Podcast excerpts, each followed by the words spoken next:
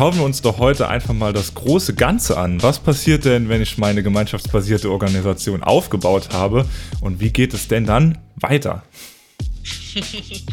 ja, ähm, interessante Frage. Ähm, um uns dieser Frage zu nähern, ist es vielleicht ganz schön, sich die Vision des Myceliums nochmal hm, ganz genau vorzustellen. Wir haben ja schon an der einen oder anderen Stelle gesagt, dass das, das Mycelium, das Mycel ist ja das Pilzgeflecht unter der Erde äh, im Wald, das dafür sorgt, dass verschiedene Pflanzen miteinander kooperieren können, ähm, Informationen und Nährstoffe austauschen können.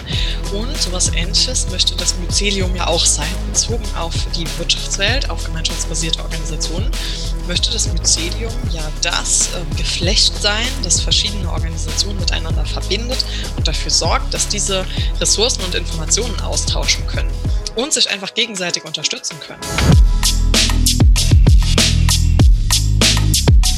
Wenn ihr mehr über das Konzept der gemeinschaftsbasierten Gründung erfahren möchtet, werdet ihr am besten Teil unserer Mycelium Podcast Gemeinschaft.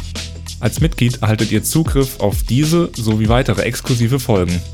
Außerdem werdet ihr monatlich zu Zoom-Meetings mit uns und anderen Mitgliedern eingeladen. Dort können wir nach Lust und Laune über die Themen der aktuellen Folgen diskutieren. Für mehr Infos folgt uns doch einfach auf Instagram oder Facebook oder schaut mal auf mycelium.com vorbei. Wir hören uns.